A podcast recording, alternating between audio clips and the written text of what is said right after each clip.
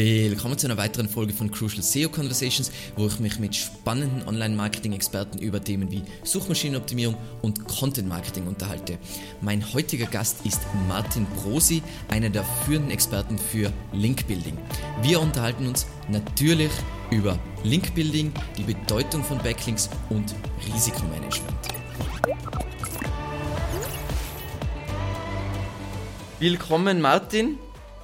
Vielen, vielen Dank, dass du dir heute die Zeit genommen hast. Es ist ja heute mein letzter Tag vorm Urlaub. Ähm, es geht jetzt zu auf Weihnachten. Cool, dass du trotzdem eben noch da die ins Interview dazu gesetzt hast. Ähm, ja. Danke. Ja, also äh, Alexander, ich habe mich natürlich erstmal riesig gefreut. Ne? Also ich meine, du bist ein sehr reichweitenstarker Kanal und hast da auch recht über die letzten Jahre, kann man ja wahrscheinlich schon sagen, ne? Extrem was aufgebaut. Also ich habe mich wirklich riesig gefreut, auch ein Stück weit geehrt ne? und freue mich jetzt wirklich auf das Gespräch mit dir. Cool, cool, cool. Ja, du bist, ich verfolge dich nämlich eigentlich schon länger, ihr habt ja eh geschrieben auf, äh, auf LinkedIn, ähm, du bist ja einer der wenigen deutschen, sagen wir mal, Marketer oder SEOs, die sich überhaupt über Link-Building es wagen, sich darüber zu unterhalten und das wird eh heute auch auf jeden Fall das Thema sein. Ähm, aber wie immer die Frage, wie bist du in diesen komischen Bereich hineingeraten, also SEO und Link-Building? Wie gerät man so auf die schiefe Bahn? Ja, spannende Frage. Ne? Kann sie dir auch ganz oder relativ kurz beantworten. Ich war ja damals bei der Bundeswehr ne? und äh, war da Offizier, Leutnant und habe dann mir ja parallel irgendwie so ein Börsenportal aufgebaut. Und da war ich quasi ja noch auf der Link-Verkäuferseite. Ne? Ich habe dann also Anfragen bekommen. Mhm. Ja, können wir bei dir im Börsenportal äh, Links veröffentlichen? Und das war, die Preise waren so immer so 200 Euro. Das war so 2012, 2013. Ne? Und irgendwann dachte ich mir, hey, du verdienst damit echt gut Geld. Ne? Ähm, ich wusste nicht, was Link-Building ist. Ne? Ich konnte das jetzt nicht benennen. Ich konnte auch nicht benennen, was SEO ist zu dem okay. Zeitpunkt. Ich habe einfach diese Anfragen angenommen und habe mir gedacht, also wenn der schon 200 Euro bezahlt, was bezahlt denn dann der Kunde? Ne? Und dann habe ich gesagt, okay, komm, machst ein Geschäftsmodell draus. Habe mich dann natürlich ein bisschen näher mit der Thematik beschäftigt ne? und habe dann angefangen, eine eigene Agentur zu gründen und dann eben offensiv im Linkbuilding ja, vertreten zu sein. Okay, das ist ja cool. Also das habe ich nicht gewusst, weil das ist ja voll interessant ähm, von dieser Seite aus. Also eigentlich prinzipiell zuerst der Linkverkäufer zu sein und dann sehr ja. cool, sehr cool. Das war, auch, ähm, aber auch, das war aber eh auch wichtig, ganz ja. kurz, das war aber auch echt wichtig, ne? weil ich bin mit dem Börsenprojekt dann auch extrem auf die Fresse gefallen. Ne? Okay. Also durch den Linkverkauf, ne? weil ich es einfach übertrieben ja. habe. Und das hat mir damals extrem geholfen, weil ich dann eben einen Ticken vorsichtiger war und mir mal Gedanken gemacht habe, warum hat Google das überhaupt entdeckt. Ne? Wann, wann war das, wo Sie das wirklich entdeckt haben? Oh, das war, ich, ich kann es jetzt nicht genau sagen. Ich sage mal zwischen, ich sage mal zwischen 2010 und 2013 war das. Ne? Da haben sie es dann entdeckt, da habe ich, äh, ich weiß gar nicht, ob es ein blauer Brief war oder ob es in der Search Console stand. Ich weiß jetzt nicht ganz genau, ja. aber auf jeden Fall ähm, habe ich dann einen Penalty erhalten und dann sind halt die Besucher wirklich von 5000 ähm, pro Tag, ja, es ist ja. sehr gut gelaufen, ja, Krass. auf, ich sag mal, 200, 300 runtergeklatscht. Krass, aber Börsenportal, das heißt, du hast du das allein gemacht oder war das dann schon wirklich ein Unternehmen? Nee, also das, das habe ich alleine gemacht. Ähm, ich habe mir ganz günstig einen Programmierer gesucht und der hat ein Börsenspiel programmiert. damit hatte ich aber schon irgendwie was Cooles. Ne? Das war jetzt nicht ja. nur rein redaktioneller Content, sondern ich hatte auch wirklich Leute, wir hatten 18.000 registrierte ähm, Börsenspieler. Wir waren teilweise wirklich eines der größten Börsenspieler. Ja. Und ja, Hochmut kommt vor dem Fall. Ne? Und dann bin ich gefallen. Ah, super. Also das ist ja super ähnlich meiner Geschichte. Also meine Geschichte ist super ähnlich und da war es genauso. Hochmut kommt vor dem Fall und dann bei mir ist halt alles dann mit Penguin komplett ja. in, in Flammen, Flammen aufgegangen. ähm, wir haben uns jetzt davor ja schon ein bisschen über das unterhalten. Äh, einfach, was machst du aktuell? Weil du bist ja nicht mehr so im Tagesgeschäft verwickelt. Was sind so aktuell Projekte, um die du dich kümmerst? Ja, also aktuell bin ich ja, ich sage jetzt mal gemeinsam mit der Justina Kunkel, Managing Director bei der Impuls Q GmbH. Die haben wir jetzt noch ganz frisch zum Jahresende noch gegründet bekommen, ja, oder umfirmiert. Ne? Mhm. Und dann haben wir ja noch äh, zwei Beteiligungen oder Tochtergesellschaften, einmal mit der Farbentour ähm, das ist ja Fabian Auler, der war, mit dem hast du ja auch schon Kontakt, ne? Ja, und logisch. die Wortrakete, Tim Schaffner. Und ich bin eigentlich eher so fürs Konzeptionelle zuständig, ne? Also ein bisschen für Strategische, das hatten wir uns auch schon im Vorgespräch also ein bisschen drüber ausgetauscht. Ähm, ich habe so noch zwei, drei Kunden, die ich auch noch persönlich betreue, aber prinzipiell ja, äh, bin ich eher so auf der Beteiligungsebene aktuell. Äh, mein Tag, ja, der ist aktuell natürlich schon trotzdem noch spannend. Ne? Also ich habe schon noch viel mit Linkbuilding zu tun, also um es mal kurz zu skizzieren. Ne? Also ja, ich gehe ins Büro. Das Erste, was ich natürlich mache, sind die Buchungsabwicklungen oder die Buchungsanfragen. Wir kriegen natürlich als Link-Building-Agentur, als Content-Distributionsagentur einfach täglich ähm, neue Aufträge. Die versuche ich dann natürlich abzuwickeln. Dann kommen halt die ganzen Geschäftsführer-Calls. Das war früher ganz anders. Ne? Früher dachte ich so, hey, warum sitzt man immer in Meetings? Mittlerweile ist das schon extrem viel geworden. Das ist sogar notwendig. Ne? Es ist nicht ja. mal so, dass wir rumschwafeln. Ja. ja. Und dann ist schon Mittag, ne? Und dann geht es halt los, so ein bisschen am Unternehmen zu arbeiten, was ich auch wichtig finde. Jetzt, wir haben ja mit Linkbrain Digital über ein Jahr jetzt, das ist eine Link-Building-Software ja, für Agenturen äh, auf die Beine gestellt, wo wir nächstes Jahr jetzt anfangs online stehen, äh, online gehen wollen. Dann haben wir ein Magazin gemacht, was auch im Januar kommt. Also langweilig wird einen nicht. Ja, und dann ist 20 Uhr, dann triffst du dich kurz mal noch mit deiner Frau, ne, damit die nicht vergisst, wie du aussiehst. Ja. Und dann wird halt leider noch ein bisschen weitergearbeitet. Ja. Ja, ja, das ist, ja, man muss schon fleißig sein, damit man an diesen Punkt kommt, auf jeden Fall. Ähm, ja. Wenn du jetzt so, es ist immer so schwierig, weil bei mir ist, es ändert sich ständig, was man macht. Was sind so die Sachen, die du jetzt aktuell an jetzt deinem aktuellen Job, was du am meisten liebst? Also was sind so die Sachen, die dir am meisten Freude bereiten? Okay, also naja, es gibt halt schon extrem viele schöne Momente. Ne? Und damit meine ich jetzt nicht Geld, Geld, Geld. Ja? Also wirklich jetzt un unternehmerische Dinge, wo ich wirklich sage, geht mir das Herz auf, sind so Sachen wie Mitarbeiter einstellen, ne? denen eine Perspektive geben. Das freut mich ungemein. Aber auch wenn ein Link online geht, ja. Also wenn eben eine Buchungsabwicklung fertig ist und ich das dem Kunden reporten kann, wenn wir Kunden von Neukunden zu treuen Kunden umwandeln. Ne? Auch das sind extrem schöne Momente. Ähm, wenn wir einen neuen Publisher akquiriert haben und ich glaube allgemein, wenn man sich halt auch einfach selbst verwirklichen kann. Also du merkst schon, es ist wirklich nicht das Geld, es ist wirklich einfach eine intrinsische Motivation, irgendwie was Cooles zu machen für den Kunden, für die Mitarbeiter. Wir nennen sie ja liebevoll immer Partner. Ne? Es ist ja damit äh, eckig zwar immer ein bisschen an, aber Mitarbeiter sagen wir gar nicht, wir sagen mal Partner, weil wir auf Augenhöhe kommunizieren wollen. Ja, das sind so schöne Momente im Leben. Ne? wir sagen immer Crewmitglieder, weil dann ist es auch einfach viel, viel, viel netter. Also ich mag diesen Begriff. Ja. Mitarbeiter genau, also katastrophal. Mitglieder ist sogar noch ein bisschen cooler, ne? Das klingt sogar noch ein bisschen cooler. Finde ich gut, das, das übernehme ich. hey, hey, hey, also ich habe das Trademark, deswegen keine Chance. ähm, ja, sehr cool. Eben, das ist, eben, wir haben davor eh gesprochen, das Coolste an einer Firma ist nicht das Geld, das Coolste ist auf jeden Fall das Aufbauen von der Firma und das, das Wachstum, also dieses ja. gemeinsame Wachstum mit, mit Kunden, vor allem das ist so, was ich so liebe im SEO-Bereich, du hilfst ja dem Kunden zu wachsen, du hilfst ähm, die Leut den Leuten im Team zu wachsen und so weiter. Und das ist so ein positives Miteinander, sage ich immer, und ja. das ist extrem cool. Wie gesagt, das ist jetzt voll die weihnachtliche Stimmung, aber ja, es ist schon, tatsächlich ja. so. Genau. ja, passt. Ähm, lass, uns mal, lass uns mal losstarten, ein bisschen mit äh, Link-Building, einfach so allgemeine.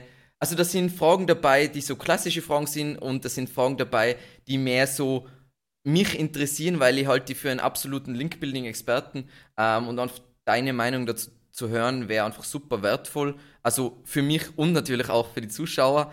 Ähm, was ist denn dein, oder wieso glaubst du, dass vor allem jetzt in Deutschland Link-Building irgendwie so ein verböhntes, schwieriges Thema ist, was SEOs extrem ungern behandeln. Also ich denke jetzt aktuell gerade an einen sehr bekannten deutschen SEO-Kurs.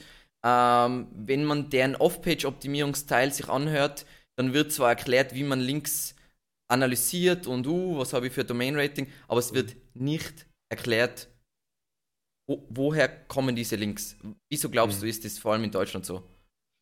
Also ich sag mal so, ich kann dir die Frage jetzt nur aus der, ich sage jetzt mal, Link-Verkäufer-Perspektive beantworten. Ne? Also zum einen wird Linkbuilding ja schon wieder ein bisschen ja, ein bisschen, man, man kann es wieder in den Mund nehmen, ne, das Wort. Das funktioniert schon wieder ein bisschen. Vor zehn Jahren hättest du das gemacht. Also ich weiß, wie es vor zehn Jahren war. Da hättest du dir als Agentur wirklich ins Bein geschossen, wenn du damit offensiv auf den Markt gegangen wärst. Aber warum wird das jetzt also ich sag mal, verpönt oder nicht so gerne gesehen. Ich glaube, das liegt auch einfach ein Stück weit an der Link-Building-Branche selbst. Ne? Ich meine, schau dir die Link-Bilder an. Ich habe mit denen täglich Kontakt. Das sind teilweise einfach Glücksritter. Mhm. Ja? Das sind Leute, die wollen das schnelle Geld machen und dabei eben möglichst wenig Kundennutzen stiften. Ja. Ergo, sie akquirieren ein paar Seiten, verkaufen diese an potenzielle Kunden, schreiben einen 500-Wörter-Text und schlagen eine Riesenmarge rauf. Ja? Und das ist nicht mal so, dass das selten ist, sondern ich würde fast sagen, das ist immer noch der Status quo innerhalb der Branche. Ja? Das ist eben mir persönlich als Agentur schon Anliegen, da auch eine gewisse Professionalisierung reinzukriegen.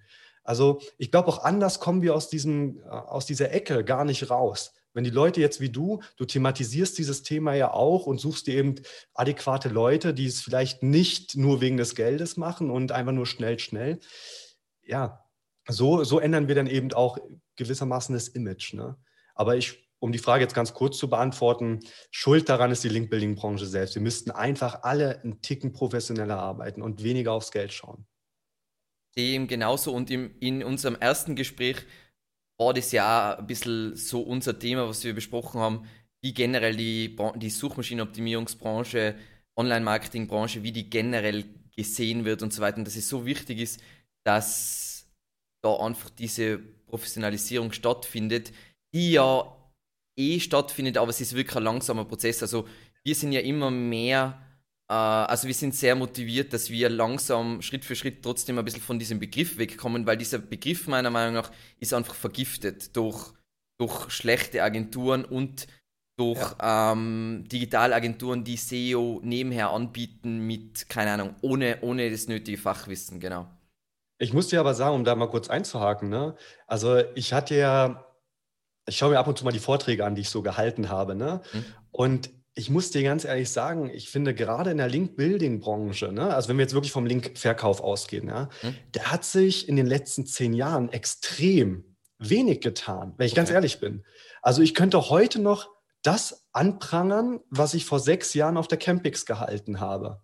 Okay. Ja, und das gibt mir wirklich zu denken. Also ich finde, die Branche an sich im Link-Building ist da da, da, passiert nicht sehr viel. Ne? Google macht natürlich etwas, natürlich muss man ein bisschen reagieren, aber es lässt sich immer noch der Scheiß von, keine Ahnung, vor fünf Jahren genauso verkaufen wie damals.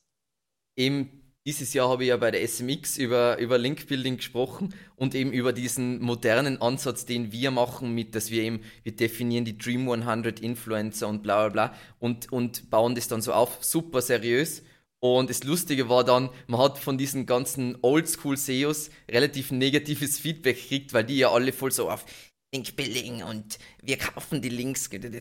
Und ähm, da ist noch wenig Bereitschaft dazu da, dass man es mehr sieht als äh, Digital PR und sie wollen es immer weiterhin noch als dieses Link-Building fokussierte, was es letzten Endes nicht ist. Also letzten Endes die Arbeit, die ihr zum Beispiel macht, ist es für mich jetzt nicht unbedingt klassisches Link-Building. Das ist für mich teilweise einfach schon digitale PR, weil wenn ich auf einflussstarken oder reichweitenstarken Portalen Artikel publiziere, kriege, da geht es ja letzten Endes, der Link ist cool und der bringt mir für SEO auf jeden Fall was, aber das Praktische ist auch die Brand Awareness und generell die Reichweite, die, die ihr halt und so weiter und ähm, ja. extrem cool, deswegen bist du ja auch da, weil ich eben voll überzeugt bin von eurem Ansatz. Ähm, so, ähm, würdest du sagen, also ihr macht ja auch international äh, Link-Building, oder? Ja. Ähm, würdest du sagen, dass Deutschland schwieriger ist als andere Länder, um Links aufzubauen? Also, ich sage jetzt mal so, ne, allein die Publisher-Akquise, ne, wir sind jetzt insgesamt auf 39 Zielmärkten aktiv, ja. Und wenn ich jetzt so Deutschland vergleiche mit den USA oder England, äh, schreib äh, an eine Online-Zeitung oder an einen Blog in den USA eine E-Mail, dass du da gerne was veröffentlichen würdest, äh, möchtest. Du bekommst sofort eine Antwort, da steht drin, ja, kostet so und so viel, ne? ohne viel drumherum. Ne? In Deutschland hast du dann halt, in Kanada ist das übrigens ähnlich, da ist das ähnlich schwer wie Deutschland, meiner Meinung nach. Okay. Da hast du dann eben Einwandbehandlung, ne? da mhm. musst du Überzeugungsarbeit leisten. Ja. Und das zweite Problem ist natürlich, die Preise sind komplett unterschiedlich. Ne? Ja. Also Dachregion ist halt extrem teuer. Ja. Also wir akquirieren teilweise Seiten, also wir haben insgesamt jetzt 36.000 Seiten im Portfolio. Wir haben vier Akquise-Leute, die nichts anderes machen als das täglich. Ja? Und die Preise sind teilweise exorbitant. Ne? Ja. Also ein, ein Scheißmagazin in Anführungsstriche, ja, also was wirklich schlecht ist, auch von den Metriken, kein Traffic drauf und und und, verlangt dann eben einfach mal 300, 400 Euro. Ne? Ja. Das ist in den USA meiner Meinung nach komplett anders. Ja, eben, wir machen ja hauptsächlich, ähm, sind auf dem deutschsprachigen Markt unterwegs und es lustig ist, wir haben auch einzelne amerikanische Kunden und da ist es so viel günstiger plötzlich. Also wirklich so ähm, die Hälfte günstiger oder so. Und es ist halt viel entspannter. Es ist nicht dieses. In, in Deutschland habe ich immer das Gefühl, man fühlt sich richtig dirty, wenn man, äh, wenn man neue Kontakte akquiriert. Und in, in Amerika ist es einfach so, hey, voll easy und ja, ja, das machen wir so und so. Und es alles super entspannt. Ja, ich glaube aber auch, ne, das liegt so ein bisschen auch daran, die Deutschen wissen halt auch ganz genau mittlerweile, was sie dafür nehmen können. Ne? Die wissen das eben einfach auch. Also wir kriegen ja. teilweise Online-Zeitungen, wo ich sage, oh, also wenn mir die Online-Zeitung gehören würde, ne, da würde ich ja übers Link-Building mich echt dumm und dämlich äh, verdienen. Man darf nicht vergessen, ne, das ist im Endeffekt fünf Minuten Arbeit. Den Artikel muss man ja. nicht schreiben, man muss ihn hochladen. Äh, ein bisschen, okay, Content-Design sollte man vielleicht schon ein bisschen machen, aber es ist keine Arbeit ne, für die Zeitung oder whatever. Und dafür ist es schon echt ein guter Nebenverdienst. Was ich aber auch sagen muss, ne, wir haben auch 20 Affiliate-Seiten. Wenn jetzt mein Englisch etwas besser wäre, würde ich heute nicht mehr Affiliate in Dach machen. Ne? Ich würde eher äh, englischsprachig gehen. Aber mein Englisch ist ein bisschen zu schlecht dafür, um das irgendwie auch zu handeln. Aber rein von den Link-Building-Kosten, sofern das die Content-Distributionsstrategie ist, würde ich eher international gehen. Ne? Ich weiß es nicht, weil dafür sind natürlich die Konkurrenten auch viel viel krasser. Also ich glaube, das ist, dass man sich das genau äh, von Nische zu Nische ansehen muss, weil mh, mm, es ist zwar viel günstiger, aber es ist gleichzeitig auch viel schwieriger. Also die, äh, die Domain-Ratings sind einfach viel höher. Also schwierig, Absolut. schwierig, würde ich sagen. Du, du, musst natürlich schon, also die Aussage ist jetzt nur in, in Bezug auf ohne Grundlage von Daten. Ne? Ja. Also jetzt rein äh, aus dem Bauch heraus würde ich sagen, würde ich international gehen. Wie gesagt, wenn Content-Distribution Link-Building bei mir ist, ne, ja. dann, wenn ich wirklich damit nach vorne kommen möchte, ja. natürlich muss ich die Konkurrenz anschauen. Ne? Wenn der CBC zu hoch ist, whatever, wie man das jetzt alles beurteilen möchte, äh, dann bringt das natürlich auch nichts. Ne? Ähm, ihr macht es also weil das, das habe ich noch nicht ganz verstanden. Ihr seid ja Link-Building-Agentur. Das heißt, wenn jetzt Firmen zum Beispiel zu euch kommen, ist es dann so, dass die schon, die haben in-house ein SEO oder wie funktioniert das? Weil ihr ja dann gewissermaßen nur einen Aspekt vom ganzen SEO-Kuchen abdeckt. Ähm, ja. Wie entscheidet ihr, für welches Unternehmen es Sinn macht, äh, Link-Building auszulagern und mhm. wie wird der, die anderen Parts, wird das durch eure Partner abgedeckt oder wie läuft es? Genau, also wir sind ja, ich sage jetzt mal, ich sage jetzt Content-Distributionsagentur, aber im Grunde sind wir natürlich eine Digitalagentur. Ne? Wir machen eigentlich schon alle Bereiche. Unser mhm. Fokus liegt halt auf dem äh, Linkverkauf. Ne? Mhm. Aber um jetzt die Frage zu beantworten, prinzipiell würde oder ist es immer gut, wenn dein Gegenüber Ahnung hat vom Linkbuilding. Ne? Ich würde das nicht stumpf auslagern.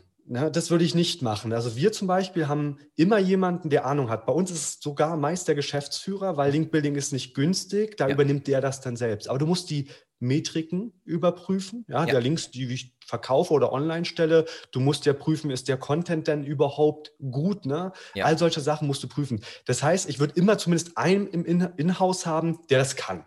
So, das würde ich schon mal immer machen. Ich würde es nicht komplett auslagern auch nur um die Agentur zu prüfen.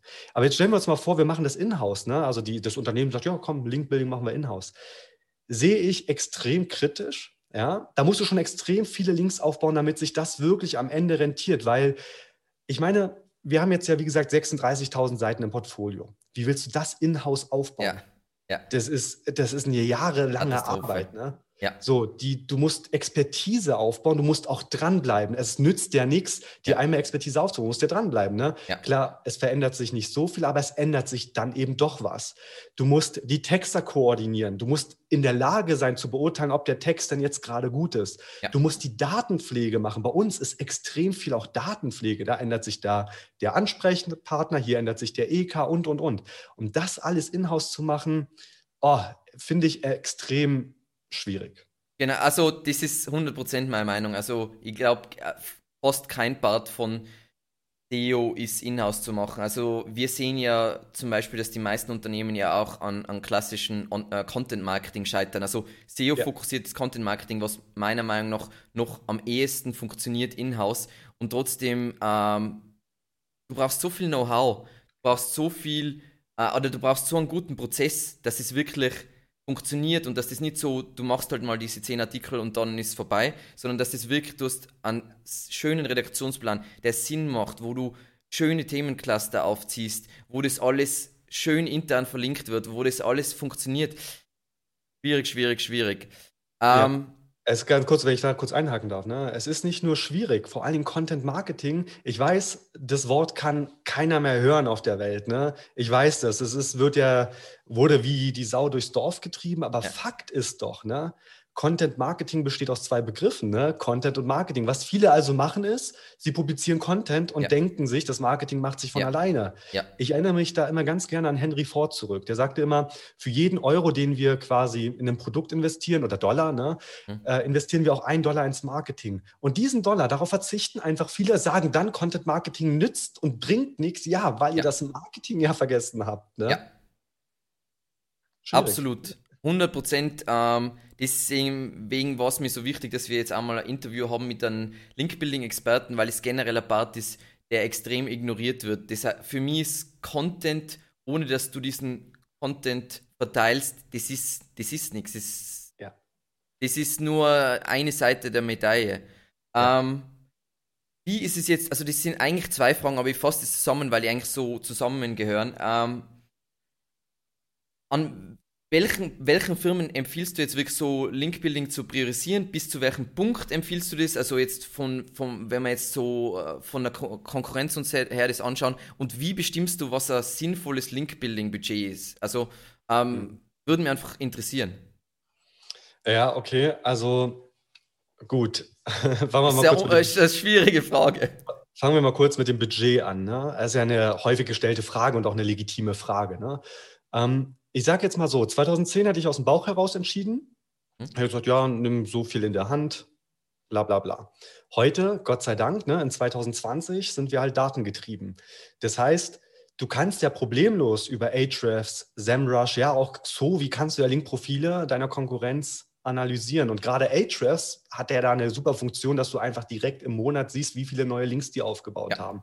Ergo würde ich sagen, okay, nimmst du die Top 3 Wettbewerber, gibst dir mal in Ahrefs ein, guckst, wie viele Links die aufbauen, dann guckst du halt, musst ein bisschen Gespür dafür haben, was ist jetzt wirklich organisch, was ist gekauft, was ja. ist sinnvoll, was nicht sinnvoll. Aber das kann man ja sich aneignen. Ne? Und dann kannst, hast du schon mal eine Anzahl an Links. Du weißt ungefähr, na gut, eine Online-Zeitung wird nicht 50 Euro kosten, sondern vielleicht ja. mindestens mal 300, 400 Euro. Und daraus kannst du das Budget ableiten. Also, um die Frage zu beantworten, datengetrieben, kannst du das Budget bestimmen. Was ich auch empfehle, was aber komischerweise auch bei uns, ne, ich sage es immer wieder, aber es wird nicht so oft wahr, ja, wahrgenommen, ist auch ein Link-Audit durchzuführen. Ne? Dass man einfach sagt, okay, hey, komm, ich nehme jetzt mal ein paar tausend Euro in die Hand. Es müssen nicht zehn sein, kommt auf die Größe an. Aber dass man ein Link-Audit durchführt, da auch die Konkurrenz kurz analysiert, dann eben auch einen Linkplan aufbaut. Und dann hast du eigentlich, ich sage mal, am Anfang schon relativ gut eine Vorstellung, wie hoch das Budget sein sollte. Wenn du mich jetzt auf eine Zahl festnageln müsstest, mm, ja. Will ich nicht, aber. Willst du nicht, aber vielleicht will das der Zuschauer. Ja. Ne? Zahlen sind halt immer wichtig. Was ich glaube ist, dass Linkbuilding im Kauf nicht unter 1000 Euro im Monat geht. Ja, absolut. Ja, also klar kannst du die Forenlinks einkaufen und, und, und. Der Impact vom Forenlink ist aber nicht zu vergleichen mit, der, mit dem Impact von einem redaktionellen Artikel. Ja. Also das wäre jetzt das Budget. Die zweite Frage war, wann priorisiere ich Linkaufbau? Auch eine gute Frage. Ich sage es dir so, Links oder Backlinks sind nach wie vor Ranking-Faktor Top 3. Ne? Also äh, daran wird sich auch so schnell nichts ändern. Das bedeutet, die Frage sollte anders gestellt werden. Wie viele Links brauche ich denn? Das haben wir jetzt ja. so ein bisschen auch mit dem Budget geklärt und, und, und. Das heißt, Link-Building geht immer Hand in Hand, meiner Meinung nach, mit einem Projekt. Ja. Also ich würde das immer priorisieren, natürlich, und das ist natürlich auch klar, ähm, desto kompetitiver das Wettbe der Wettbewerb ist, desto wichtiger sind natürlich Backlinks, klar. Also ich meine, man muss sich jetzt nicht tot äh, oder Sorgen machen ohne Ende, ne? weil man eine Nischenseite hat und gleich, ah, ich brauche jetzt ganz viele Backlinks. Das ist nicht der Fall. Aber wenn du jetzt zum Beispiel im Kreditbereich bist ja, oder im Online-Casino-Markt, dann wirst du gar nicht drum rumkommen, das sofort zu priorisieren. Ja. Sehr cool, weil es ist nämlich, äh, wie wir Link-Building ähm, also was wir an Link-Building-Budget brauchen, ist genau wie wir das bestimmen. Wir schauen uns genau in Ahrefs an, da kann man ja in die Vergangenheit schauen, über die letzten drei Monate, wie viele Links sind aufgebaut worden, kann nur länger in die Vergangenheit. Und dann schaut man sich, man muss sich das wirklich genau anschauen, weil Links, was dem, man kriegt so viele so random Links und dann muss man sich halt wirklich rausschauen, was sind die echten Links und dann kann man sich relativ genau ausrechnen, wie viele Links, wie stark müssen die sein und ja. so weiter. Und was ich immer sage, mit Linkbuilding priorisieren, meine Regel ist immer, sobald du halbwegs bei deinen Top 3 dabei bist mit dem Domain-Rating, ist Linkbuilding was, was man noch weitermachen sollte, einfach damit die Signale aufrechterhalten werden. Weil was wir zum Beispiel gesehen haben, wenn du aufhörst dann mit Linkbuilding, du hast keine Ahnung, jahrelang äh, Linkbuilding gemacht und plötzlich hörst du auf Link, dann kriegst du auf einmal einen Abwärtskanal, weil natürlich Google auf einmal, du bist zuerst der aufgehende Stern und plötzlich fallen diese Signale weg und auf einmal bist du nicht mehr der aufgehende Stern, sondern der, der was offensichtlich an Beliebtheit oder an Fame verliert und ja. ist richtig. Also wir haben richtig krasse Projekte gesehen mit Kunden, die uns jetzt zum Beispiel in der Corona-Zeit einfach budgetbedingt äh, verlassen haben müssen. Ähm, mhm. Was passiert, wenn man jahrelang SEO macht und dann aufhört? Früher hätte ich immer gesagt, hey, das ist alles nicht so tragisch und so weiter. Mhm. Aber irgendwie, Google ist jetzt viel schärfer noch auf, ich sage jetzt einmal so, aktuelle Signale, als sie früher waren. Früher waren sie viel weniger. Jetzt ist viel mehr so, ähm, das war eben auch das Interview, was äh, im vorigen Interview ist ein bisschen um das gegangen, was, wie schnell man auch aufsteigen kann, wenn man viele Signale generiert gleichzeitig, aber man sieht heutzutage auch, was passiert, wenn diese Signale plötzlich wegfallen und über Jahre hin aber immer positiv waren und plötzlich sind keine Signale mehr, dann kann es wirklich so, also wir haben Sachen gesehen, minus 70 Prozent und so weiter. Ähm, und ja. ohne Penalty, einfach der Algorithmus, der auf einmal erkennt, okay, irgendwas stimmt da nicht. Ähm, ja. Vielleicht haben die schlechte Presse bekommen oder keine Ahnung. Und zack, richtig übel. Also ich sag mal so, ne, also Linkbuilding, äh, Kontinuität ist natürlich auch das A und O. Also bevor man wirklich mit Linkbuilding anfängt, sollte man sich immer darüber im Klaren sein, dass das in der Regel kein ein, zwei Monatsding ist. Ja. Ne? Also die Budgets sollte man dann schon irgendwie zur Verfügung stellen, auch ja. über einen längeren Zeitraum. Und SEO ist generell ja immer, das hast du jetzt ja auch ganz schön beschrieben, ein begleitender Prozess, ja. Und jetzt nochmal ganz kurz auf die Frage, weil du sagtest, ihr beginnt dann irgendwann mit Linkbuilding. Ähm, man sollte nicht, wenn man ein neues Projekt hat, natürlich gleich die krassen Links kaufen. Ja. Man sollte das möglichst natürlich gestalten. Ja. Also wie ist das? Am Anfang wird man vielleicht mal aus dem Forum verlinkt. Ja? Man kriegt mal einen Branchenverzeichnis-Eintrag oder den man ja auch selber gestalten kann. Aber man wird mit Sicherheit nicht mit einem neuen Projekt sofort in der Bild erscheinen. Ja. Das wirkt halt höchst unnatürlich. Ja. Und darauf, davon sehe ich auch immer ab. Ne? Oder empfehle den Kunden das nicht. Viele machen ja auch sowas wie PR-Services, ne? dass sie dann sagen, okay, wir hauen jetzt mal eine Pressemitteilung raus und überall steht dann eben unten unser Link drin. Ja, das ist alles nicht so förderlich fürs Projekt. Ja. Ne? Also diese PR-Services, es war früher, also wenn ich mich so zurückerinnere, in 2010 war das durchaus ähm, eine coole Strategie, die man machen hat können. Ähm, heutzutage meiner Meinung nach entwertet Google alle Press Releases generell. Also, weil es ist zum einen überall der gleiche Duplicate Content und es sind ja immer die gleichen Seiten. Das heißt, äh, das ist für Google so leicht zu erkennen, dass das keine redaktionellen Links sind. Ähm, das ist, glaube ich, eher gute äh, Überleitung zum Thema äh, Bedeutung von Backlinks, weil aktuell habe ich jetzt wieder in Deutschland das Gefühl, dass wieder diese Debatte ist mit oh mein Gott, und ja, jetzt gibt es äh, wieder neue Ranking-Faktoren, Backlinks sind nicht so von Bedeutung. Zwar, wie gesagt, also alle wissen eh meinen Standpunkt dazu. Ich bin der Meinung, dass Backlinks vielleicht noch, dass du die Suchintention triffst, sicher der bei weitem wichtigste Ranking-Faktor ist. Ähm, was, ist. was ist deine Meinung dazu? Also, welche mhm. Rolle spielen Backlinks deiner Meinung nach jetzt, heute noch und jetzt, sagen wir mal, 2021 mit neuen äh, neuen Ranking-Faktoren, was spielen die für Rolle? Also erstmal auch in der SEO-Szene, ne? also auch gerade neue Ranking-Faktoren und so werden natürlich logischerweise thematisiert und, und, und, und als Agentur genau. will man natürlich auch was verkaufen, da kann man natürlich super machen, ein bisschen Panik schüren und, und, und. Aber im Grunde, im Grunde ist, sind Backlinks halt sehr, sehr wichtig, wie viele andere auch. Ne? Es gibt natürlich noch andere Faktoren, die sehr, sehr wichtig sind. Aber immer auf dieses neue, heiße aufzuspringen, ja. davon würde ich generell erstmal wirklich absehen. Und ich erlebe es immer wieder, und ich glaube, das wirst du bestätigen können. Es sind meist immer die Basics, daran ja. mangelt es schon. Ich bin auch kein Fan davon, eine Seite aufzubauen, direkt mit Backlinks zu beginnen und dann zu merken, ja, einen Meta-Title habe ich übrigens noch nicht selbst getextet, die Meta-Description überlasse ich Google und, und, und das Fundament muss vorher immer stehen. Ne? Aber da scheitert es halt schon oftmals dran. Ne? Um jetzt um in 2020 da habe ich mir noch eine Studie rausgesucht von Ahares, die ich noch gesehen hatte. Da haben die auch versucht, die Korrelation zwischen Backlinks und Rankingpositionen zu ermitteln. Ja? Und die war aus dem April 2020. Und da haben sie eben auch relativ gut dargestellt, dass die Anzahl der Backlinks auf Position 1 3,8 mal so hoch war wie die Anzahl der Backlinks von Position 2 bis 10. Also Backlinks sind nach wie vor wichtig. Natürlich, und das muss man dazu sagen, ist es komplexer geworden. Ja? ja? Du kannst nicht mehr wie damals, ich weiß nicht, ob du dich erinnern kannst, also ich kann mich daran jetzt nicht erinnern, aber ich weiß es noch aus der theoretischen Stunde, ähm, beim Random Surfer Modell war das ja so, dass du einfach einen Link platzieren konntest, egal wo auf der Website, und dann hat der gezählt. Ne? Da ja. war die Anzahl der ausgehenden Links wichtig. Dann kam das Reasonable Surfer Modell, dann war schon die Position wichtig. Also verlinkst du aus der Navi-Leiste, aus dem Footer, aus dem redaktionellen Content. Dann kam das Topical Surfer Modell, was dann eher die Themenrelevanz unterstützt hat mit den anderen äh, Surfer, äh, ja, Surfer-Modellen. Ja. Es ist immer, es und, baut ja alles aufeinander genau. auf. Also ganz wichtig für alle genau. Zuschauer ähm, das war übrigens ein extrem ähm, cooler Punkt. Diese, ähm, diese Modelle bauen alle aufeinander auf ja.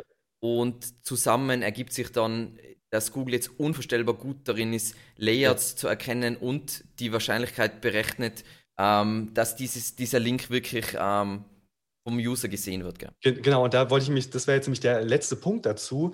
Jetzt aktuell sind wir meiner Meinung nach in einem Bereich, wo Google das, was du gerade gesagt hast, nämlich durchaus in der Lage ist, auch über RankBrain zu sagen, wird der Link überhaupt geklickt? Wie hoch ist die CTR? Also vom Link-Building-Artikel raufklicken zu deiner Zielseite. Ja?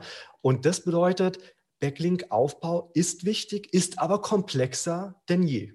Ja, ich sehe genauso. Also es ist richtig schwierig geworden. Also früher war es ja wirklich, also mein Startpunkt 2009 war hey, der liebe Alex hat äh, Scrapebox und äh, X-Rummer angeworfen äh, und los geht der Linkaufbau, Ankertext-Variation, so und so viel Prozent äh, RAW-URL, so und so viel Prozent Exact Match.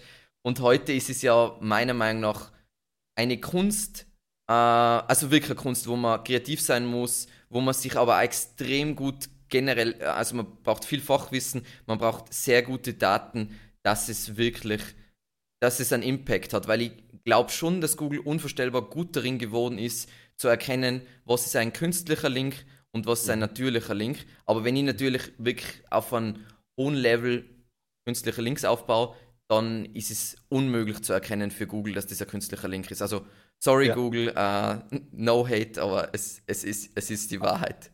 Lass mich dazu noch kurz ein, zwei Sätze sagen. Ne? Also, du hast jetzt gerade selber auch angesprochen, dass es alles sehr, sehr komplex geworden ist. Ich habe es dir ja auch bestätigt. Das heißt aber im Umkehrschluss auch, dass wenn man eine Agentur bucht, dass man denen auch Budgets wirklich zur Verfügung stellen muss. Es ist meiner Meinung nach heute vollkommen legitim, wenn Agenturen 100% Marge raufschlagen. Wenn sie dafür den Mehrwert liefern, ne? also die Sachen, die wir jetzt gerade angesprochen haben, dann ist das durchaus berechtigt. Ja. Was nicht berechtigt ist, und das meinte ich am Anfang mit ähm, Goldgräberstimmung, ja, mit Glücksrittern, dass eben diese Punkte alle vernachlässigt werden. Ja. Also man, man kann schon viel zahlen für einen Link, bloß da muss eben auch die Leistung stimmen. Und jetzt hast du gerade künstliche Links angesprochen. Äh, hierzu auch noch ein paar Sachen, ob Google das erkennen kann. Ja, das kann Google, das hast du ja auch gesagt, sehr, sehr gut erkennen. Warum? Selber Anker, selbe Zielseiten, Produktseiten, transaktionale Seiten werden oftmals oder sehr, sehr gerne auch von Kunden verlinkt. Ja. ja. Ähm, fast das gleiche Linkprofil wie die Konkurrenz, nach zwei Jahren offline, auch das hast du ja schon ähm, angesprochen, ne? nach zwei Jahren sind die Links offline, dann kriegst ja. du ja so ein Gap und dann sagt sich Google, warum sind die offline?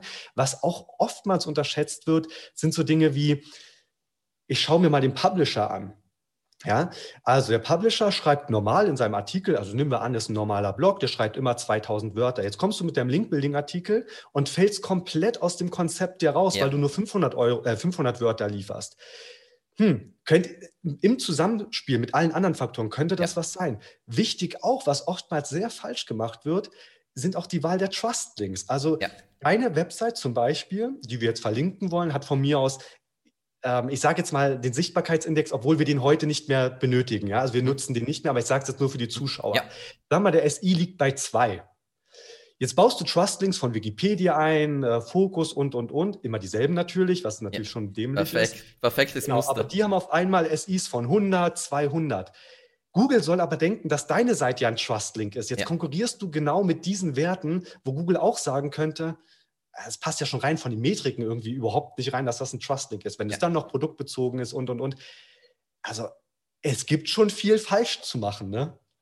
Ich bin so begeistert. Also, vielen, vielen Dank für dieses geniale Know-how übrigens zwischendurch. Also, ich hoffe, die Zuschauer gefällt es auch richtig genial. Ähm, kurze Frage: Kennst du die Studie von Proficient Digital zu Backlinks? Weil es eine Studie, die, wenn du sie nicht kennst, super interessant für dich ist. Ja, ist sie auf Englisch oder? Die ist auf Englisch und da zeigen sie nämlich, weil du gesagt hast, mit transaktionale Seiten und so weiter, und da zeigen sie, wie wichtig Links zum Beispiel, Links sind für natürlich domain-wide für deine Rankings super wichtig.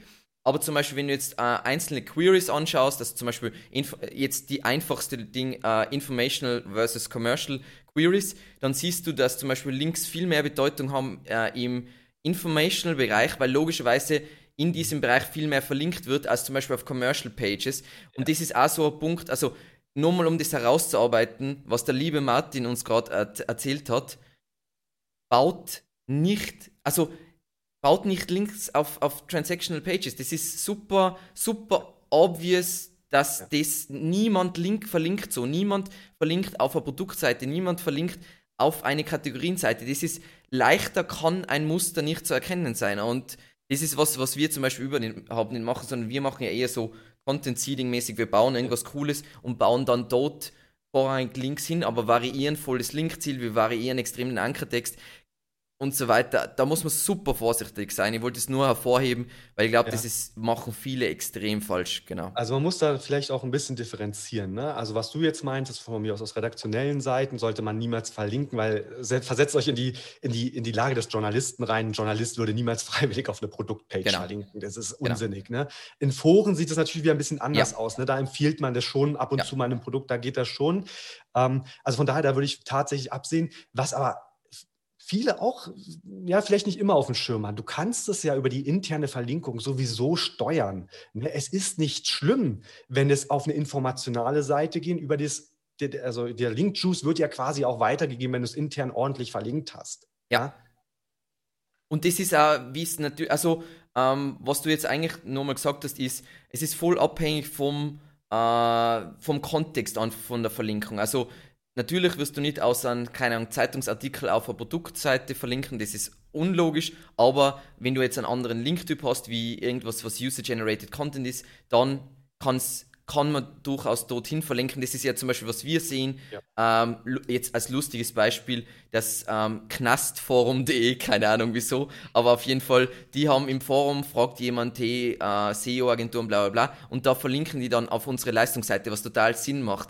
Ich weiß jetzt nicht, ob ich so aus dem Knast komme, aber die sollte ich kurz erzählen, weil es hat mich heute unglaublich erheitert. Aber der ist organisch gekommen, oder? Organisch, ja, ja. Also wir, wir kriegen äh, generell, wir machen schon so PR-Runden, wo wir jetzt äh, Outreach machen und so weiter. Aber grundsätzlich, ähm, durch das, dass die Brand ja wirklich unvorstellbar gut funktioniert, kriegen wir wahnsinnig viele natürliche Links einfach. Also wir kriegen Domain-Rating, keine Ahnung, 70 Links lau am laufenden Band das heißt, wir kümmern uns jetzt nicht super aktiv um Links. Also, mhm. also ich meine jetzt für uns selbst, für unsere ja. Kunden ist es super wichtig. Ähm, das ist jetzt eine super komplizierte Frage, ich frage sie trotzdem. Und du musst jetzt nicht jeden einzelnen Faktor, aber ähm, wenn es jetzt um einen Backlink geht, was sind so die, die Top 5 wichtigsten Sachen, auf die du achtest? Ich sage explizit Top 5, weil sonst sagst du nämlich, ich weiß, dass du 200 Faktoren beachten würdest, aber Genau. Nee, also ja, also ich sage jetzt mal so, es muss ja natürlich auch ein bisschen nachvollziehbar für die Zuschauer oder Zuhörer genau. sein. Ne? Ähm, worauf achte ich beim Backlink? Also klar, die ganzen Metriken. Also ich, ich sage es mal so, der, der, erste Faktor, das hört man nicht gerne, aber der, der wichtigste Faktor für mich persönlich mittlerweile, es war früher anders, heute ist es so, dass ich sage Traffic. Ja? Und Traffic kann man mittlerweile auch wirklich sehr, sehr gut messen. Natürlich kommen diese, äh, die Tools nicht eins zu eins ran. Logisch. Klar, müssen wir uns nichts vormachen. Aber man hat einen Trend, man sieht ungefähr, was Phase ist. Ja? Zum Beispiel SEMrush nutzen wir einfach für die Traffic-Analyse. Äh, Ahrefs hat es ja auch, ähm, wo man den organischen Traffic sieht. Also das ist für mich ein extrem wichtiger Punkt. Klar, dann gucke ich halt noch auf andere Metrik Metriken wie LRT, Trustflow, Domain Authority. Worauf wir, wie gesagt, nicht mehr gucken, sind die Sichtbarkeitsindizes das ist mittlerweile, ist auch im Linkverkauf gar nicht mehr interessant, wird auch gar nicht mehr gefragt. Krass. Ja, also darauf würde ich gucken. Natürlich sollte man auch so eine Art Sichtprobe machen. Ne? Also man guckt sich mal kurz den Publisher an und guckt, wie ist die Freshness. Ja? Also wird da überhaupt was veröffentlicht oder nicht? Sind da nur Link-Building-Artikel drin? Ja. Ich wollte es kurz vorhin noch sagen. Ich habe es jetzt leider wieder, wir waren so im Flow drin gerade. Ein Tool alleine bringt dir nichts. Du musst natürlich jemanden haben, der es interpretieren kann. Die Tools also man kann auch wirklich falsche Sachen aus Tools ja. rauslesen. Deshalb lohnt es sich schon eigentlich immer auch eine Agentur oder einen Freelancer hinzuzuschalten, der das irgendwie mit umgehen kann. Ja? Das heißt, also auch eine Sichtprobe machen. Ähm, wie ist der redaktionelle Content aufgebaut? Wie oft wird veröffentlicht? Und, und, und ist die Seite irgendwie im Jahr 2020 angekommen? Hm, müssen wir auch mal schauen. Ne? Also das sind so Punkte, wo ich gucke. Und das dauert im Übrigen auch jetzt alles nicht lange. Ne? Ich setze mich jetzt nicht eine Stunde hin und prüfe das Link, äh, den Publisher jetzt ja, bis zum Erbrechen. Das sind so fünf Minuten, wo ja. ich das mal kurz rüberlaufen lasse und that's it. Genau, also wir haben da so äh, letzten Endes für, wenn wir jetzt neue Publisher suchen und so weiter, wir haben da einfach eine Checkliste mit 20 Punkte, die kann man in mhm. fünf Minuten durchgehen und es sind so all diese Merkmale so, ähm, dass man sich kurz die Trust-Links äh, anschaut, was das vom Kontext her wieder verlinkt wird, wie sind die Ankertexte, mit die rausgelinkt wird und so weiter und was steht im Impressum drin und so weiter. Also, wenn du wirklich so dieses, also das sind alles keine, oh mein Gott, ich muss ein SEO-Gott sein, ja. ähm, so Punkte, und du gehst das kurz durch, dann siebst du 99% aller problematischen Linkverkäuferseiten siebst du raus. Also ganz wichtig für eben die Zuschauer, ähm, was der Martin sagt, es geht ratzfatz ähm, und das ist eh in unserem Backlink-Artikel, gibt es da Beispiele für was wir uns, was wir uns anschauen. Ähm, das werde ich dann äh, verlinken unter dem Video, genau. Passt. Ähm, das ist eine spannende Frage, weil ich habe da eine sehr harte Meinung dazu, die jetzt nicht unbedingt, sie ist datenbasiert, aber es gibt auch Gegenbeispiele. Ähm, soll ich mich, wenn jetzt, äh, oder wenn ich jetzt Linkaufbau für meine Domain mache, soll ich mich darauf fokussieren, dass sie die Domain-Autorität von meiner Seite erhöht durch Backlinks oder soll ich lieber gezielt Deep Links auf bestimmte Seite, Seiten, die ich ranken will, bauen? Äh, Okay, kannst du die Frage noch mal kurz anders formulieren? Ja, ähm, also, ähm, wenn du jetzt eine Linker-Building-Strategie für, für einen Kunden entwickelst, dann wird er ja bestimmte Seiten haben, die er ranken will. Ja. Ähm, baust du dann trotzdem einfach Links auf andere Unterseiten auf, um die gesamte Domain-Autorität prinzipiell mal zu steigern und äh, rankst dann diese Seiten durch interne Links lieber? Ja. Oder willst du gezielt auf bestimmte Seiten Deep Links bauen? Okay. Ist eine schwierige Frage. Also, ich, ist, ähm, ich fordere die natürlich ein bisschen raus. Es ist, es ist äh, für mich, also in meinem Kontext kann ich dir eine klare Antwort mhm. darauf mhm. geben. Unsere Kunden sind sehr speziell. Wir haben sehr viele Kunden aus dem Bereich Gambling. Mhm. Ja? Das bedeutet, ich kann gar nicht ja, ich kann gar nicht jetzt gezielt Unterseiten nach vorne pushen, sondern ich muss das tatsächlich zum Beispiel über die, ähm, ja, über die äh, Home-URL machen, ne? Ja. Also xyz.de. Ja. Also darüber Links aufbauen und dann eben intern verteilen. Ja. Das geht bei uns gar nicht anders, weil die äh, Publisher das sonst ablehnen würden. Ja.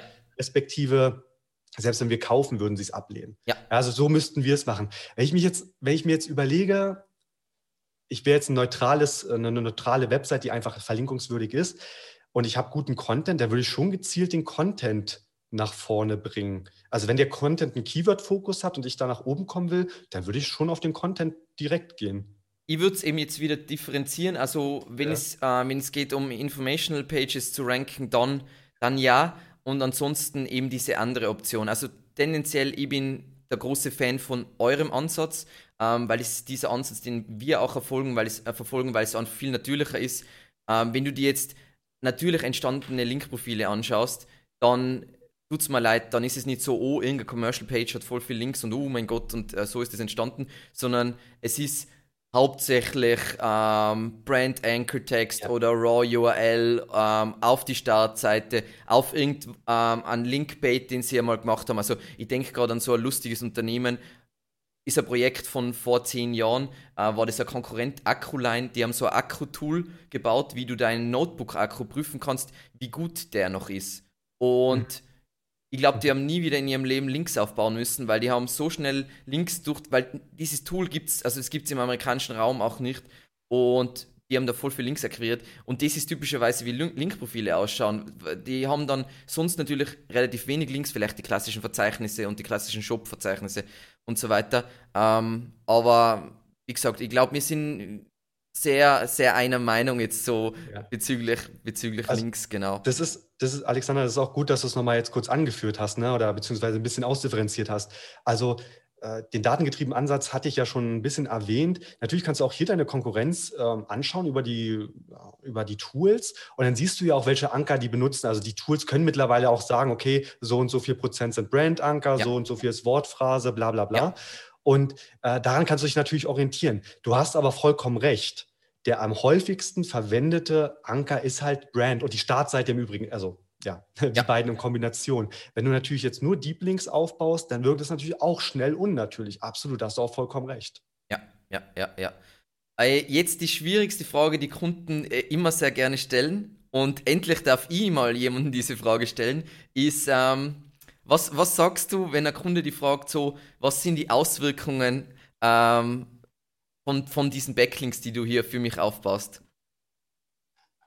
Was sind die Auswirkungen? Ja, also so, wenn er, ja. also klassische Frage von, von einem, sagen wir mal, nicht, also jemanden, der Laie ist, ähm, was bringt mir das konkret für die Rankings, äh, ja. Traffic und so weiter, in welchem Zeitraum? Okay. Ja, auch eine äh, berechtigte Frage, definitiv. Als Kunde möchte ja schon irgendwie wissen, was Phase ist. Ne? Ähm, also, zum einen natürlich Ranking-Steigerung, ist klar. Okay, dafür bauen wir es ja, sag mal, Haupt, äh, Hauptziel natürlich auf. Der Zeitraum, das geht nicht ins 24 Stunden, auch nicht in der Woche. Meiner Meinung nach oder Erfahrung, wir haben ja wie gesagt auch eigene Projekte, wirkt sich sowas abhängig von der Stärke des Projektes und auch vom Publisher, na, ich sage jetzt mal zwischen ein bis sechs Monaten aus, so ein mhm. Backlink. Ja, also du wirst nicht sofort den vollen Impact haben. Neben den Ranking-Steigerungen kann man natürlich Art Traffic ziehen. Also deshalb liegt, liegt, mir mal sehr viel daran, die Link-Building-Artikel so gut zu machen und von mir aus selbst auch mit Links zu pushen, damit sie halt Keyword-Rankings erreichen, ja. darüber Traffic ziehen und dann im besten Fall eben noch auf deinen Link klicken, ja. dann zu dir kommen und am Ende natürlich vielleicht ein Lead generieren. Das ist möglich. Ich muss aber auch fairerweise, das muss ich auch fairerweise dazu sagen, ich könnte mich jetzt besser stellen, als wir sind. Das ist schwierig. Ja. Also über Link-Building-Artikel Traffic zu ziehen, ist schwierig. Ja. Ähm, und meine Erfahrung zeigt, ich wünsche mir das immer, weil ich mag, ich bin nicht perfektionistisch, aber ich mag das schon ordentlich zu machen. Und im liebsten, am liebsten würde ich immer Link-Building-Artikel publizieren, die wirklich richtig geil sind. Die Kunden sind aber meist nicht bereit, mehr als 100 Euro für so einen Link-Building-Artikel auszugeben. Und 100 Euro ist eher schon der höhere Ansatz. Krass. Zumindest bei uns, ja. Krass. Und darüber ziehst du halt dann nicht sonderlich viel Traffic. Ne? Also ein Backlink, um zusammenzufassen, Rankingsteigerung, Traffic im optimalen Fall, im optimalsten Fall dann noch Leads. Ja. Ja, ja, ja. Also es ist, es ist, es ist so unglaublich schwierige Frage, weil ähm, es ist abhängig von so vielen Sachen. Also wie gut ja. ist die Kundenseite, wie gut ist, also ich, ich denke ja wirklich so, wie gut ist die Brand vom Kunden, wie gut sind die Produkte, weil es hat alles einen Einfluss auf welchen Impact, dann liegt es daran, an welchem Punkt bin ich gerade, bin ich schon, ich habe schon ein starkes Linkprofil und das ist nur ein Link mehr, dann ist der Impact nicht riesig versus ich habe ein schwaches Projekt und baue die ersten guten redaktionellen Links auf, bam, dann ist natürlich der Impact viel, viel ja. höher. So. Also hier, hier vielleicht noch auch einen, einen Satz aus Erfahrung. Ne? Ja es machen halt, wir haben viele Kunden. Man ist ja, wenn man so ein Projekt startet, natürlich immer stolz drauf. Ne? Das verstehe ich auch vollkommen. Man weiß aber eigentlich selber nicht, dass der Content, den man produziert hat, gar nicht so geil ist. Ja. Also ich würde da schon mal einen Berater zur Verfügung äh, äh, buchen. Ne? Einfach mal jemanden, der kurz eine Stunde rüberschaut, dann investiere ich von mir mal 100 bis 200 Euro die Stunde. Ja. Aber der sagt mir dann nochmal, ob der Content wirklich gut ist und zeigt dir ein paar Ansätze, den zu verbessern. Also nur weil man den Content selbst geschrieben hat, ist er nicht immer zwangsläufig der beste Content, der den Suchintent des äh, Nutzers trifft. Ja? Von daher, also meine Empfehlung, im ersten Schritt immer auch einen guten Content, der, Redakt äh, der ja, wie sagt man, ähm, verlinkungswürdig ist. Und dann baut man die Backlinks auf. Würde der Journalist den auch wirklich freiwillig verlinken, wenn er wüsste um dessen Existenz? Ich will jetzt nochmal den Punkt hervorheben, weil sonst äh, geht der für die Zuschauer unter und ist so ein wichtiger Punkt, den du gesagt hast. Ähm, wenn ihr Outreach macht und solche Artikel publiziert, dann achtet unbedingt darauf, dass ihr versucht, dass dieser Artikel, der auf dieser Seite veröffentlicht wird, dass dieser Artikel für Sachen rankt. Also wir, haben, mhm. wir machen es mit Evergreen Media immer, immer, immer und es funktioniert extrem gut. Also es gibt zum Beispiel einen Artikel, den wir vor Ewigkeiten mal bei Fastbill äh, veröffentlicht haben ähm, und der rankt immer noch für SEO, für, für Shops in die Top 5, ja. glaube ich, oder so. Und äh, wir kriegen unglaublich viel Traffic. Also was unglaublich viel Traffic, wenn du äh, im Monat über einen Link laufend über fünf Jahre immer 50 Besucher kriegst, das ist, also rechne das mal zusammen, was diese, dieser Artikel letzten Endes wert ist an, an direkten Traffic von Leuten, die einen Artikel über SEO für Online-Shops lesen und dann auf diesen Link klicken und auf meine Seite. Also der Wert ist eigentlich in, infinite.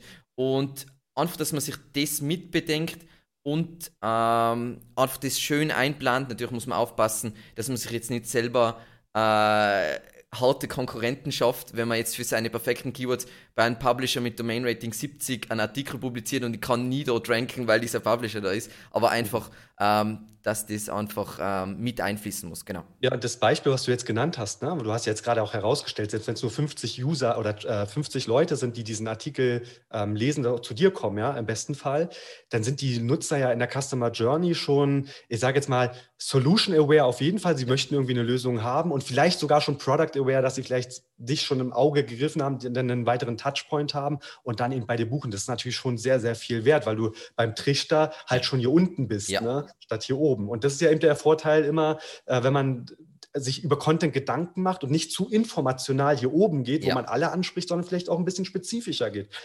Ne? Kann auch ein Vorteil eben sein. voll wichtig, dass ihr eben diesen Tipp vom, vom Martin da übernehmt.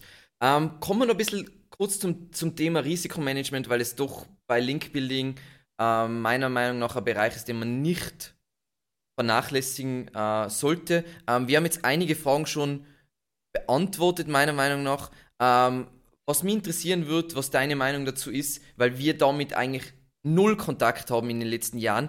Gibt es deiner Meinung nach aktuell wirklich noch Link-related Penalties ähm, mhm. oder entwertet Google noch alles automatisch?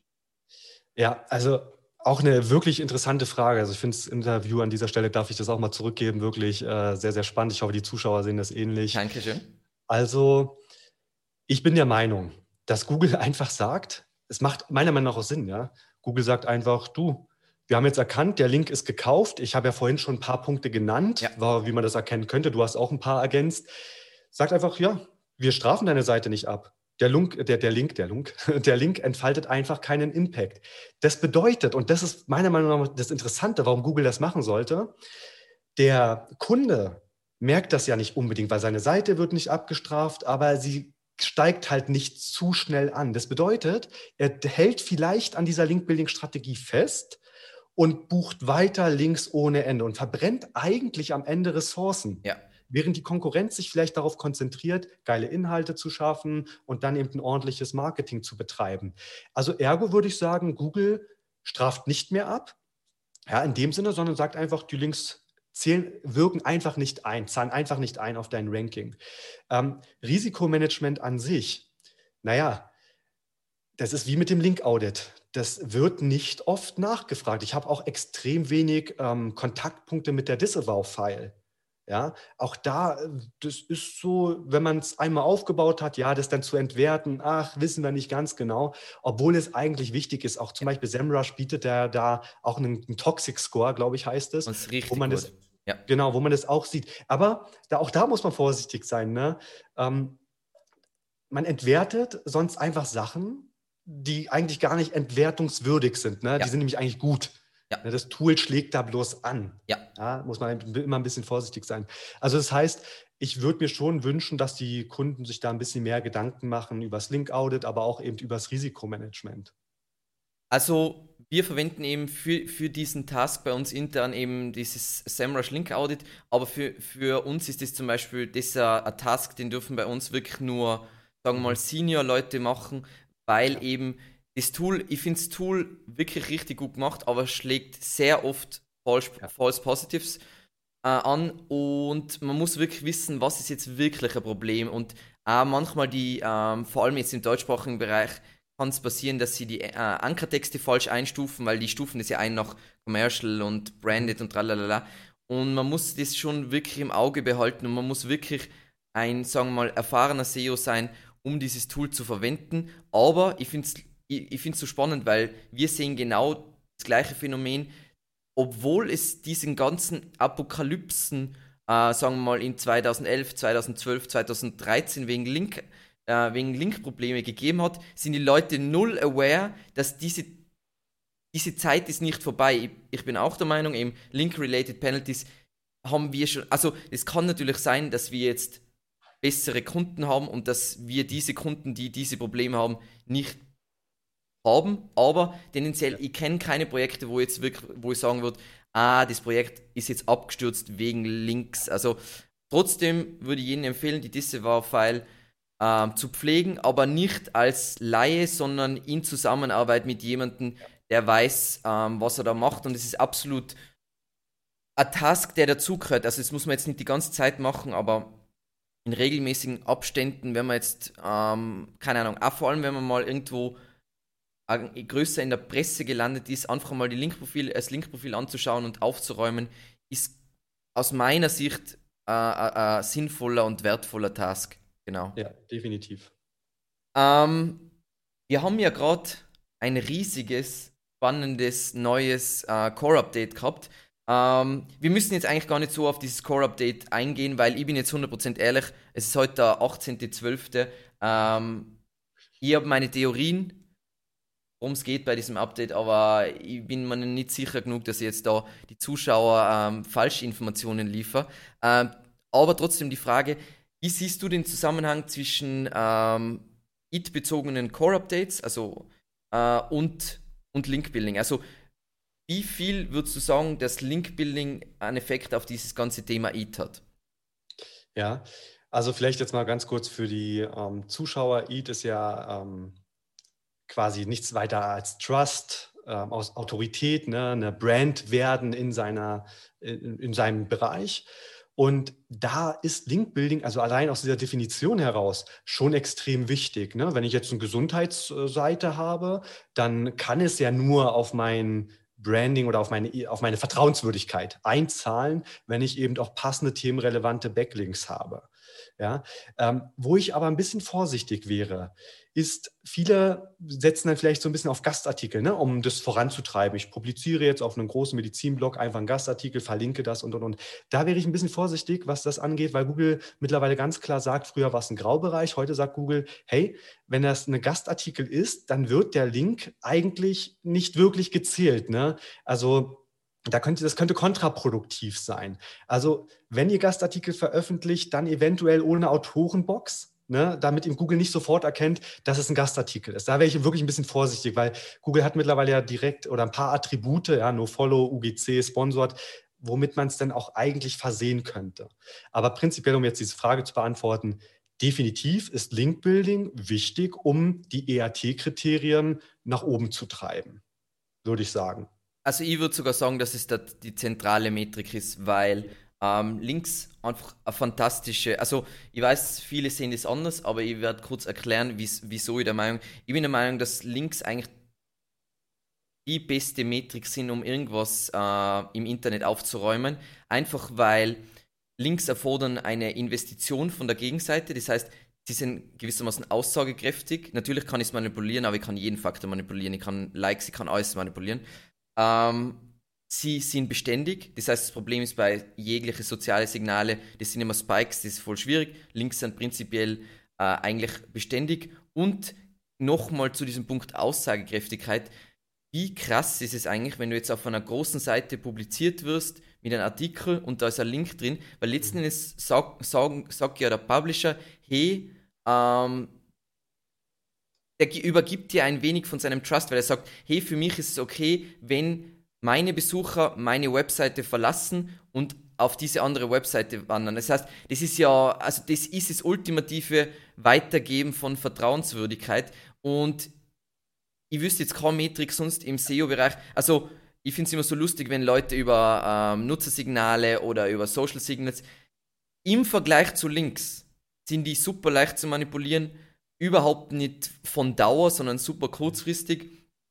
Und jetzt zum Beispiel beim Thema Nutzersignale. Ähm, ich kann auch mit Falschinformationen ähm, Leute, die glauben, oh mein Gott, das ist so cool und ich bin so lange auf der Seite und ich bin so zufrieden mit dem Ergebnis und so weiter, kann ich mit Falschinformationen machen.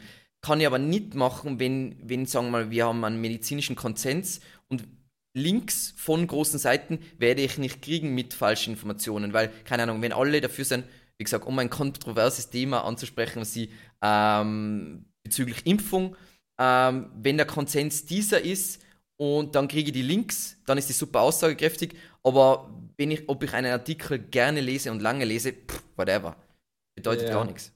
Ja, das ist interessant, dass du es sagst, aber um es zusammenzufassen, ne, also Trust Flow, ich habe die Metriken ja am Anfang auch schon genannt, ne, LRT Power Trust, äh, Trust Flow, darauf gucken auch die Kunden immer mehr. Ne? Ja. Also Sichtbarkeitsindizes sind zweitrangig mittlerweile geworden, auch im Verkauf, es zieht nicht mehr. Traffic kommt mehr und mehr, aber die Trust-Metriken sind nach wie vor Domain Authority und und und äh, sind schon wichtig. Ne? Also ich liebe bei, äh, verwendet ihr verwendet also auch Majestic SEO? Ja, ähm, genau, zum Beispiel. Also ja. ich, ich liebe im Majestic SEO, dass sie ähm, die Metrik gewissermaßen aufgetrennt haben, was jetzt Ahrefs zum Beispiel nicht gemacht hat, weil ich der Meinung bin, auch wenn man jetzt basierend auf die Patente, die Google angemeldet hat, ähm, der Olaf Kopp hat das, über das gesprochen, ähm, dass es ganz klar ist, dass Google sicher ein Seed-Set bestimmt hat mit Seiten, die sie für hundertprozentig vertrauenswürdig ja. Ja. halten und dann die Hops messen, wie weit wie weit du von dort entfernt bist. Und das macht ja. total Sinn. Also da muss ja. man gar nicht, glaube ich, so, ähm, das, das ist kein Philosophieren, das ist ich, mit ziemlicher Sicherheit ist es so. Ich glaube aber auch genau so geht ja auch Majestic ran beim Trustflow. Ne? Ja. Die haben ja meiner Meinung nach auch ein Set definiert, was extrem, ich sage jetzt mal Trustflow 100 hat. Ja. Und dann wird es eben ausgerechnet. Ne? Also es ist schon eine sehr aussagekräftige Metrik, ja. Wow, was die, bei den Link-Tools, oh mein Gott. Also ich kann mich komplett in Link-Tools verlieren, weil es ist so cool, wie, wie Ahrefs und Majestic und auch SEMrush, wie die sich entwickelt haben über die Jahre. Also es ist echt irre, wenn man sich jetzt überlegt, also ähm, zum Beispiel eines der letzten Updates von Ahrefs war ja jetzt, dass man endlich, weil wir haben uns ungefähr wöchentlich darüber aufgeregt, unsere Link-Building-Abteilung, darüber, dass man äh, Domain-Rating, dass dass es keinen Verlauf gibt, sondern immer du hast deinen letzten Wert gesehen, aber du hast nie gesehen, wie sich über, über die Jahre und Monate verändert hat. Und Ahrefs kämpft sich gerade wieder zurück, weil die waren für mich ein wenig auf dem absteigenden Ast. Und weil? jetzt die neuen Updates sind schon ja, du hast mir deine Erfahrung mit Ahrefs so ein bisschen noch erzählt ja. ne, im Vorgespräch. Ja. Ähm, ich muss aber trotzdem sagen, also gerade Ahrefs macht echt einen extrem guten Job, muss ich ehrlich fairerweise sagen. Klar, wie sie jetzt mit Kunden teilweise umgehen, jetzt steht man auf anderem Blatt. Ja. Aber auch SEMrush, muss ich sagen, hat auch extreme Sprünge hingelegt. Also mittlerweile ist es auch eines unserer Haupttools. Ne? Ja. Also auch guter Job. Eben Ahrefs und SEMrush sind eben unsere Haupttools und Majestic SEO verwenden wir halt für so, wenn es wenn, wirklich komplexer wird im Bereich des Link-Buildings, dann, dann setzen wir mal auf, auf, uh, auf Majestic SEO, wenn man wirklich ganz eine genaue Analyse haben will, wie vertrauenswürdig. Wie, also typischerweise, wenn wir das Gefühl haben, weil es ist einfach ein Gefühl, äh, dass wir ein EAT-Problem haben, dann schauen wir uns zum Beispiel Majestic ganz genau an, wie ist es jetzt wirklich mit Trustflow, weil du hast ja voll schnell, äh, wenn du einen Kunden hast, einen neuen Kunden, der hat in Majestic einen extrem hohen Citation Flow, aber einen geringen Trust Flow und das sind dann typischerweise die Kandidaten, die es dann bei einem Eat-Related Core Update voll erwischt. Ja, definitiv. Genau. Oh mein Gott, war das cool. Also ich bin echt super begeistert ähm, von, von, von äh, wie tief wir jetzt reingetaucht sein vom, vom Link-Building. Jetzt kurz noch zwei Fragen, die ich immer stelle. Ähm, irgendwo hast du ja dein Know-how her. Ähm, wenn, wenn ich jetzt als Zuschauer mehr über Link-Building erfahren will oder generell wie Google Backlinks verwendet, ähm, gibt es irgendwelche Quellen, die du empfehlen würdest, beziehungsweise die dir am Anfang deiner Karriere geholfen haben? Ja, also ich muss erstmal sagen, dass es extrem viel kostenlosen Content wirklich da draußen gibt und auch wirklich guter Content. Ne? Es muss nicht immer der teure Kurs sein, sofern es das gibt und, und, und man kann sich wirklich viel selbst aneignen. Also, und das ist jetzt nicht mal eine Lobhymne auf dich, ne, aber äh, dein Kanal zählt halt definitiv zu den ja, zu den Besten hier auch Dankeschön. im deutschsprachigen Raum. Also das kann ich halt wirklich empfehlen, weil es auch strukturiert ist und und und, und mit, mit äh, gewisser Expertise. Ähm, Fabian Aula, Farbentour kann ich auch empfehlen. Ich finde, der macht auch einen guten Job. Ja. Ähm, ansonsten auch der OMT von Mario Jung, da gibt es immer Webinare, die auch kostenlos sind. Ne? Ich kann das eigentlich fast nicht glauben. Also ich bin ja zum Beispiel Dozent bei der Akademie für Suchmaschinenoptimierung in Berlin. Und da sitzen teilweise die, die zahlen dafür Geld, ja. Und da sitzen die teilweise die Studenten vor mir und äh, hören gar nicht so richtig zu. Ne? Das kann jetzt auch an dem Redner reden, äh, liegen, das ist klar. Aber man ist sich manchmal gar nicht so klar, was man hier eigentlich präsentiert ja. bekommt. Ne? Auch, dass wir uns jetzt hier schon, glaube ich, eine Stunde, 15 Minuten hinsetzen und hier ich, ich halte jetzt nichts vom Berg. Ich sage das genau so, wie wir es machen. Ne? Ja. Und das ist halt schon viel, viel wert. Dann, wenn man vielleicht ein bisschen breit gestreuter sind, weil es jetzt gerade online gegangen ist, ist die ODC von, Mar äh, von Marco Young. Hm. Finde ich auch ein spannendes Projekt. Also es gibt durchaus Möglichkeiten. Natürlich gibt es den Impuls Q YouTube-Kanal. Ne? Der, ist, der wird jetzt erst im nächsten Jahr richtig äh, mit Wissen befüllt, aber da gibt es auch so ein oder andere Strategien, die äh, vielleicht interessant sein sollten. Das wären so meine Empfehlungen. Ne? Es ist, es ist so lustig, weil äh, ich bin ja der Meinung, dass es eigentlich immer besser ist, wenn etwas Geld kostet, Informationen, ja. weil sonst ist es so, ah, just another YouTube-Video, versus wenn du so wirklich grenzwertig für einen Kurs bezahlst, so wo du wirklich ins Schwitzen gerätst, so, keine Ahnung, du machst einen SEO-Kurs und das ist in ein paar Stunden, der kostet 3000 Euro und das war ja, wirklich, gut. die hast du dir ersparen müssen, dann hörst du viel besser zu und saugst viel mehr raus, weil kostenlose Infos gibt es extrem viel extrem hochwertige. Aber ich glaube, also wir verwenden zum Beispiel intern, lieben wir den Kurs von äh, Distilled University. Das ist generell ein kompletter SEO-Ausbildungskurs, aber da sind auch Vorträge von irgendwelchen Experten drin. Kann ich jeden wärmstens empfehlen. So, ich glaube, das sollte jetzt jeder Zuschauer verstanden haben, wie, wie genial Martin ist. Dementsprechend, welche Social-Media-Kanäle sollte man von dir kennen? Ja, also ich bin ja also auch wenn wir beide, Alex, äh, darüber kommuniziert haben, nicht so ein riesen LinkedIn-Fan. Ne? Ja. Also ähm, ich bin auf Facebook. Ja, such da einfach Martin Brosi. Äh, das ist so mein bevorzugter Kanal. Ich bin auch ein Riesenfan davon. Du machst es eben richtig. Ich hasse Unternehmenswebseiten, ja, zum Beispiel auf Facebook, weil die einfach nicht ordentlich betreut werden. Ne, da wird eben irgendein Stuss manchmal rausgehauen und man denkt, man ist jetzt auf Facebook aktiv. Ja, ist aber so ein Alibi-Ding. Von daher, also mein, äh, connectet euch gerne mit mir persönlich auf Facebook, Martin Brosi, da publiziere ich dann eben auch mal so das ein oder andere. Ja, ansonsten auf YouTube, wie gesagt, Impuls Q, ja, das sind so die zwei Kanäle. Ja, ja, wie gesagt, das ist eh, es geht darum einfach um die primären, weil sonst dort haut man dann eh den besten Content raus, wie gesagt. Ja, ähm, richtig. Genau, richtig. das ist eh das Primäre. Hey, ähm, Martin, vielen, vielen Dank äh, mir hat es richtig Spaß gemacht und ich muss sagen, dass ich auf jeden Fall auch Sachen dazugelernt habe. Sehr coole Infos. Ähm, ich hoffe, wir können das wiederholen. Ich wünsche dir jetzt trotzdem schon in diesem Video auch schon schöne Feiertage und einen guten Rutsch. Und eben 2021 ähm, sollte man das auf jeden Fall nochmal wiederholen, vielleicht mit einem anderen Thema oder noch tiefer.